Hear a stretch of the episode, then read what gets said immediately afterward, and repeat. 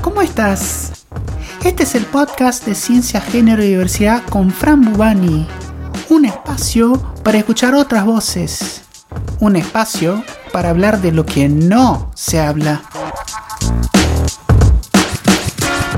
Hoy en Ciencia, Género y Diversidad tenemos a Nuria Hiniger, investigadora de CONICET y secretaria general de AT CONICET Capital. Hola Nuria, ¿cómo estás? Hola Fran, ¿cómo te va? Bueno, muchas gracias por tu tiempo. No, gracias a vos.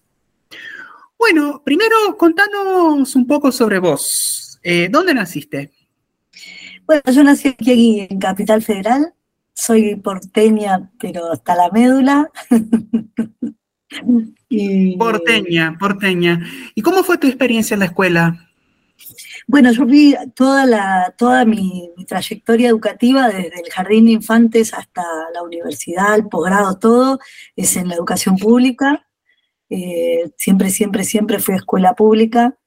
Y, bueno, soy un producto de la educación pública gratuita y, y, de calidad que este país tiene gracias a las luchas, ¿no? Que evitaron la privatización y que evitaron el desguace.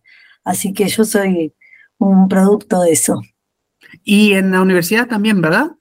También, sí, sí, fui a la, Universidad de Buenos Aires. Yo soy antropóloga, fui a la Facultad de Filosofía y Letras de la UBA eh, y después hice mi doctorado también en la, en la, en la UBA, también en la Facultad de Filosofía y Letras, así que todo, todo, todo, desde los tres años hasta, eh, hasta, hasta que me recibí de doctora, eh, lo hice en, el sistema público. ¿Y cómo fue tu experiencia? ¿Cómo la pasaste? Bien, la verdad que bien. Eh, la educación pública tiene la ventaja de, permitirte encontrarte con un montón de, diversidades, ¿no? Eh, de trayectorias distintas, de experiencias familiares distintas, de historias de vida diferentes, más problemas, menos problemas. De algún modo es enfrentarte con, con lo que nos pasa a todos y a todas, y, eso es formativo, ¿no? Formativo de un enfoque sobre la diversidad.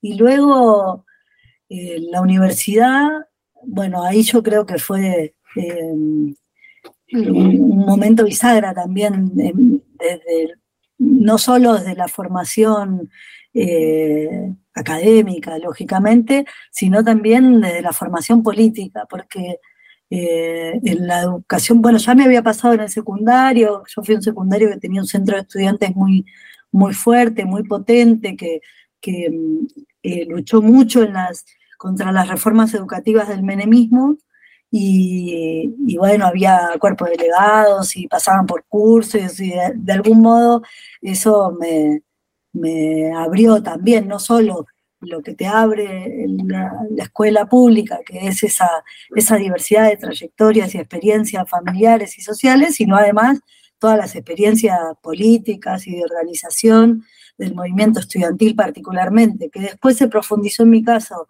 con el movimiento estudiantil universitario, porque al toque que empecé la, facultad empecé a militar, entonces, eh, bueno, ahí se me abrió un mundo ¿Y, tu interés por la ciencia, por la investigación científica, cuándo, se despertó? Eh, con el tiempo en la, en la facultad, porque yo estudié alrededor de la crisis del 2001. Empecé la facultad en el año 1997 y en 1999 una huelga larguísima de casi seis meses eh, y, hay que como intentar ubicarse que yo estudiaba antropología y no tenía ni idea, pero no había ninguna perspectiva de futuro para, para nosotras y nosotros, digamos, para quienes estudiamos en general carreras más orientadas a la producción científico, tecnológica, digamos. Eh, esto no era lo mismo para quienes estudiaban carreras profesionales en ese momento, si estudiabas medicina, abogacía, ingeniería, qué sé yo, bueno, a lo mejor había alguna perspectiva, pero para quienes estudiábamos carreras científicas era imposible imaginarse que nada, el CONICET estaba cerrado, los docentes universitarios estaban de huelga, no, no estaba claro qué, iba a ser. Y habrá sido más o menos en el año 2002, 2003, que un compañero de la facultad, me acuerdo perfectamente, estábamos en el subte, yendo a una movilización y me dice, che, pero ¿y vos qué vas a hacer cuando termine? Porque me sentaba eh, por terminar. Y, yo me quedé y digo, no tengo idea, como, no sé. Y entonces me dice, bueno, a lo mejor tendrías que ponerte en contacto con, bueno, con las cuestiones académicas, con la, publicación de revistas, en revistas. Y para mí era como chino básico lo que me estaba diciendo, no entendía nada. Y ahí, pero hay algo que se me despertó, evidentemente, con esa pregunta, de hecho me quedó grabado. Y, me acuerdo que otra vez, eh, eh, debe haber sido el año 2002, porque había mucha, mucha movilización en el país. Y estábamos yendo en tren a un, a un encuentro de formación de estudiantes universitarios, de formación política, y en el tren eh, iba con un compañero que eh, ya había terminado su carrera, era politólogo y había postulado a beca de CONICET. Y entonces me senté al lado de él y le pedí que me cuente todo. de qué se trataba, cómo era y demás. Así que de algún modo, recién ahí, ya, digamos, que ya transcurrido un tiempo de la carrera, ahí empecé a pensar que había una posibilidad de dedicarme a la investigación pero la realidad, posta a posta, es que en ese momento era muy difícil pensar qué íbamos a hacer. Estábamos muy en el día a día, ¿no? Como la perspectiva de futuro era muy incierta. Pero eh, siempre estuviste involucrada con la política, ¿verdad?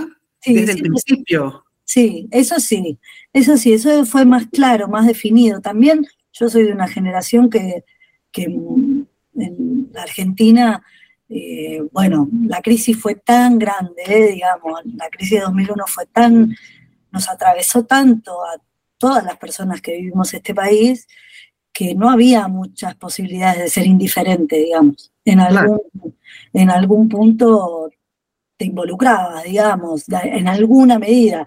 Yo me recontra involucré y, creo que, que, bueno, que es la, bisagra de mi vida, la bisagra de la historia argentina y la bisagra de mi vida también. Eh, haber participado de, las luchas contra el neoliberalismo y de haberlo derrotado también. Eso es una cosa, una experiencia histórica de nuestra generación que, no sé si llegamos a tomar conciencia todavía de eso. Ahora, cambiando de tema un poquito, contanos un poquito sobre tu trabajo de investigación. ¿Qué es lo que estás haciendo en este momento? Bueno, yo eh, me dedico a la antropología del trabajo, particularmente a investigar eh, procesos industriales. Eh, en general, la antropología del trabajo tradicionalmente se dedica más a cuestiones eh, de trabajo rural, de comunidades campesinas, indígenas. hay una trayectoria muy amplia de los estudios en todo el mundo, ¿no? Por el origen de la antropología. La antropología es una ciencia que nace eh, para conocer las sociedades que iban a ser o que estaban siendo colonizadas fundamentalmente por el Imperio Británico a fines del siglo XIX. Y entonces eh, la eh, la producción científica alrededor de, las distintas culturas y sociedades campesinas e indígenas para dominarlo fue una de las estrategias del imperio británico y así nace la antropología.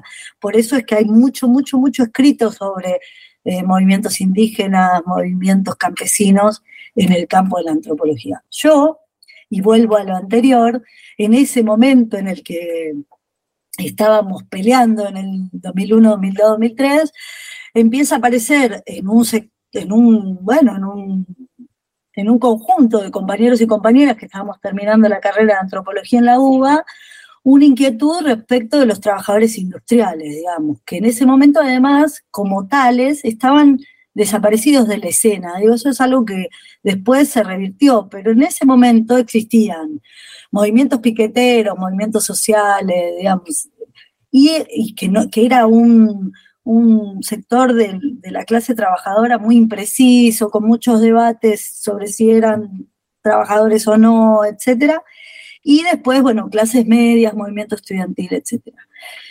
Y claro, los trabajadores y las trabajadoras estaban invisibilizados como tales. Entonces, de algún, y la antropología además tiene una, como decía antes, una trayectoria medio errática de análisis sobre eh, los trabajadores y trabajadoras industriales. Entonces ahí apareció una inquietud entre algunos de nosotros y nosotras y, nos pusimos a investigar, digamos, a buscar a ver qué había y, no, y nos encontramos con que sobre todo un sector progresista, digamos, de la antropología norteamericana y de la antropología mexicana tenían mucho trabajo al respecto de comunidades de trabajadores y trabajadoras asalariados. Eh, y entonces me, metí en ese mundo, hice mi tesis de licenciatura sobre los trabajadores de, Repsol IPF, todavía no estaba nacionalizado, todavía no estaba estatizado eh, IPF, y justo en la bisagra, eh, en realidad fue, mi tesis de licenciatura fue cómo se eh, deterioraron las condiciones de trabajo y los procesos de trabajo en IPF con la privatización. Y luego eh, hice mi tesis de, doctorado con una beca de CONICET, eh, analizando un caso muy, muy emblemático de la historia argentina, que es el caso de la empresa Asindar, de la siderúrgica Asindar, que es una de, de las siderúrgicas más importantes de nuestro país, y tiene una larga trayectoria para poder analizar, por un lado, eh, eh, cuáles son las políticas empresariales vinculadas a, la organización del trabajo, cómo se constituyen los procesos de resistencia en relación con esos eh, modos de control y disciplinamiento laboral, y qué pasa con las comunidades de emplazamiento, la familia, los vecinos, etcétera. Esa fue mi tesis eh, de doctorado y después em, había aparecido en mi, investigación doctoral, había aparecido con, mucha, eh, con mucho énfasis eh, las políticas empresariales vinculadas a la fuera de la fábrica, ¿no? no solo a cómo se organiza la producción, qué se produce y cuáles son las condiciones de trabajo, sino todo aquello que tenía que ver con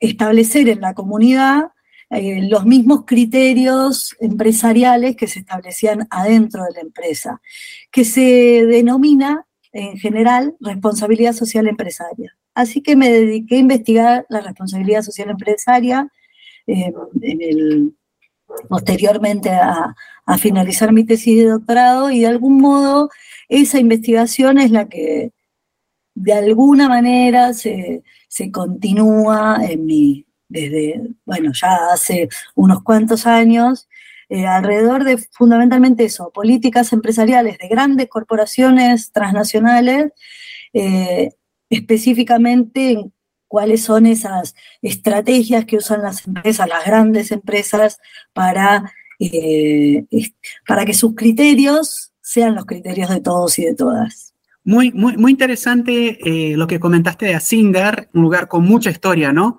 Mucha historia, muchas historias. Ahora, cambiando de tema, a lo largo de todo tu, toda tu trayectoria, eh, ¿vos presenciaste situaciones de violencia de género o de discriminación en esos ambientes?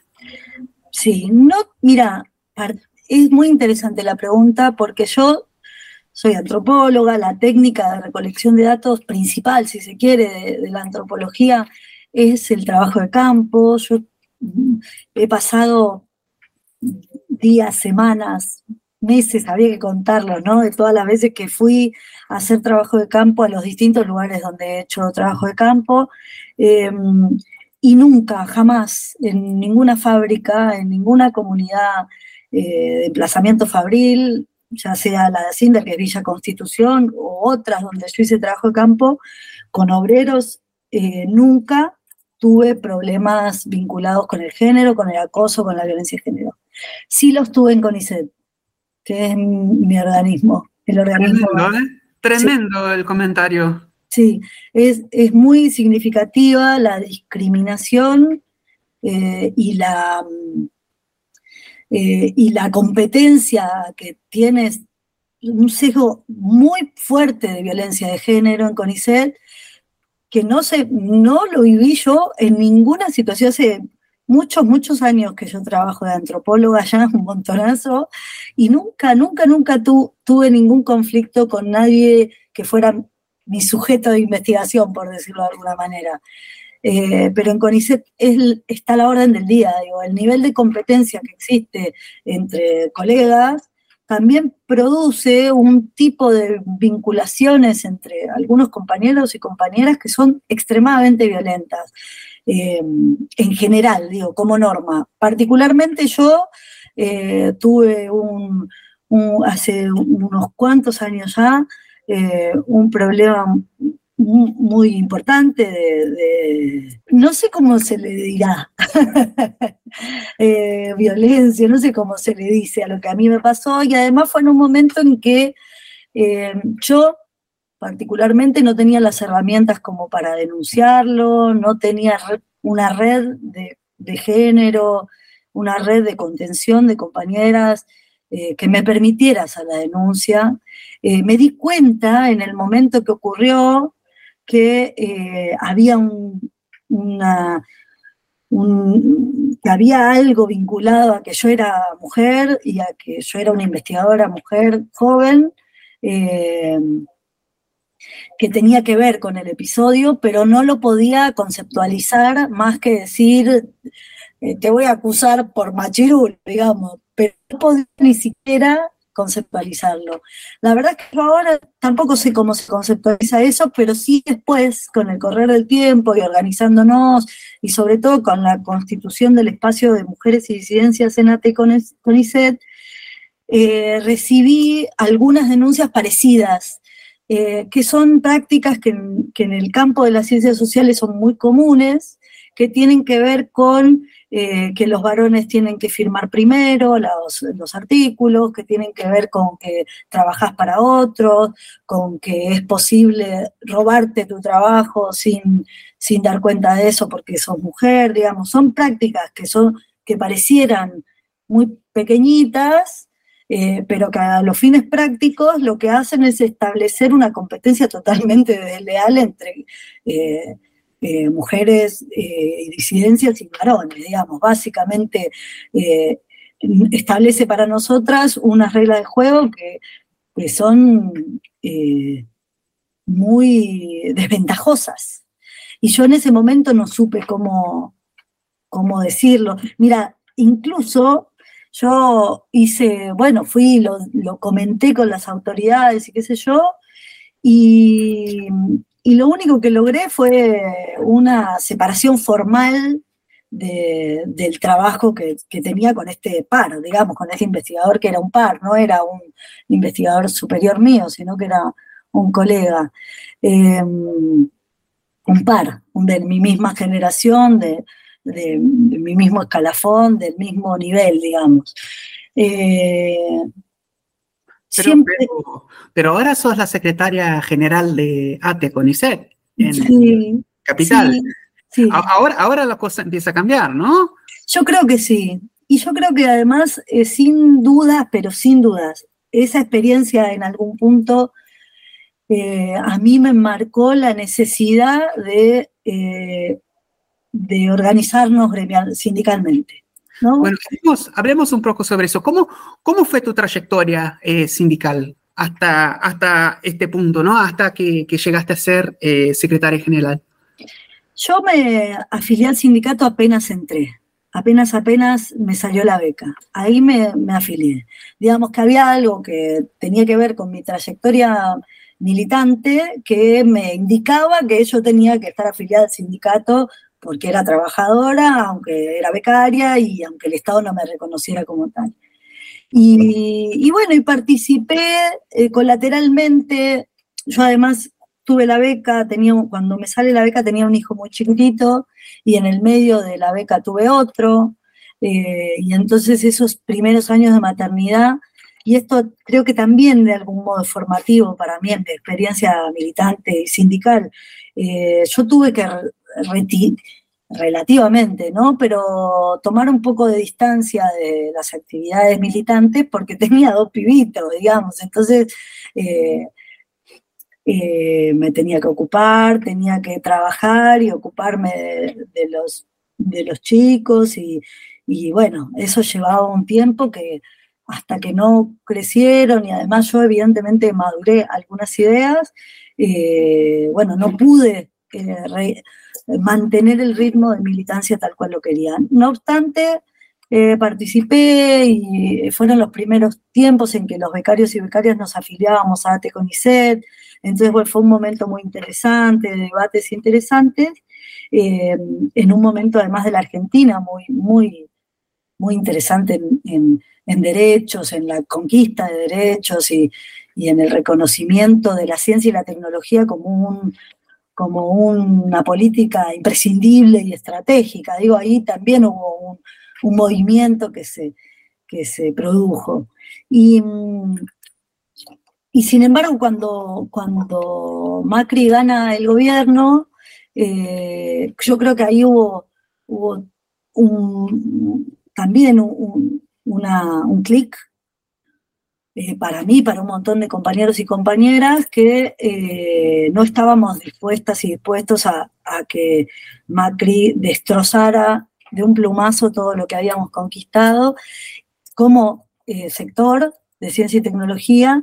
Intervinimos, nos organizamos, intervinimos de entrada, incluso antes de que Macri gane en el balotaje, Em, como científicos y eh, como, sí, como trabajadores y trabajadores de CONICET, pero no a través del sindicato, y dimos muchas peleas durante, sobre todo los primeros dos años del macrismo, el, primer año del macrismo, en 2016 terminamos con el ministerio tomado, y al año siguiente lo tomamos de nuevo, digo que se fue constituyendo un movimiento de científicos eh, y científicas eh, muy politizado. Ministerio, eh, ministerio que en su momento dejó de ser ministerio, ¿no? luego, luego, luego, sí, efectivamente. En diciembre del 16, de 2016, tomamos el ministerio. a mediados de año de 2017 lo tomamos de nuevo y luego lo degradan a secretaría. Claro.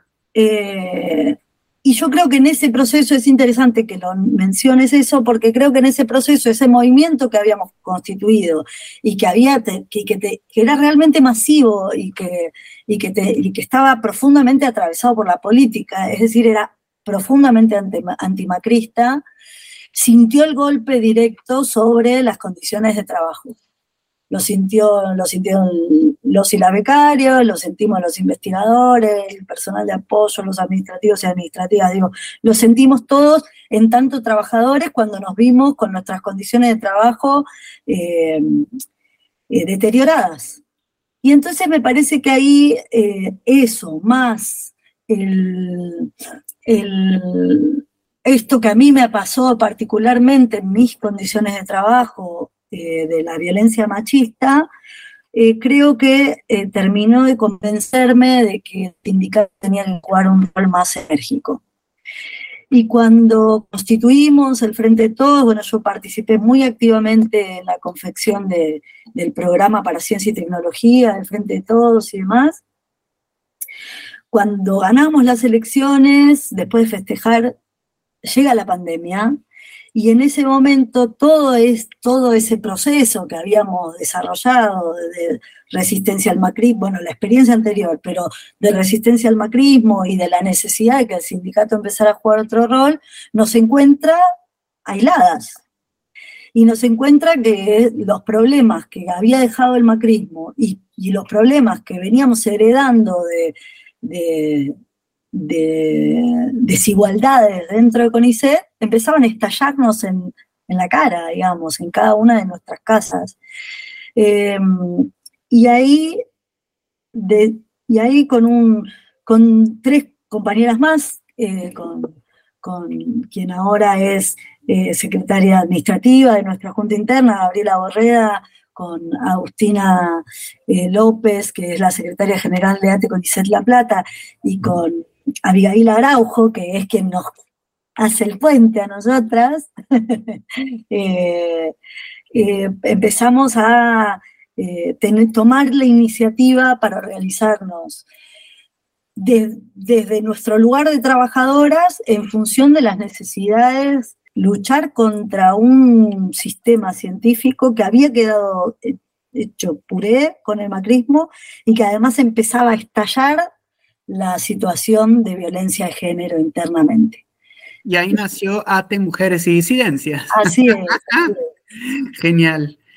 Nuria, te quería preguntar, ¿qué mensaje tendrías para una joven o une joven que eh, quiere dedicarse, está pensando en una carrera científica, pero tiene ahí dudas si eso eh, no es algo exclusivamente para varones? ¿Qué le dirías? Primero le diría que, que no es exclusivamente para varones, ni muchísimo menos. Para empezar, somos mayoría. Eso efectivamente no quiere decir que, que, esa mayoría sea la que prima, ni la que fija las reglas, ni la que establece los parámetros.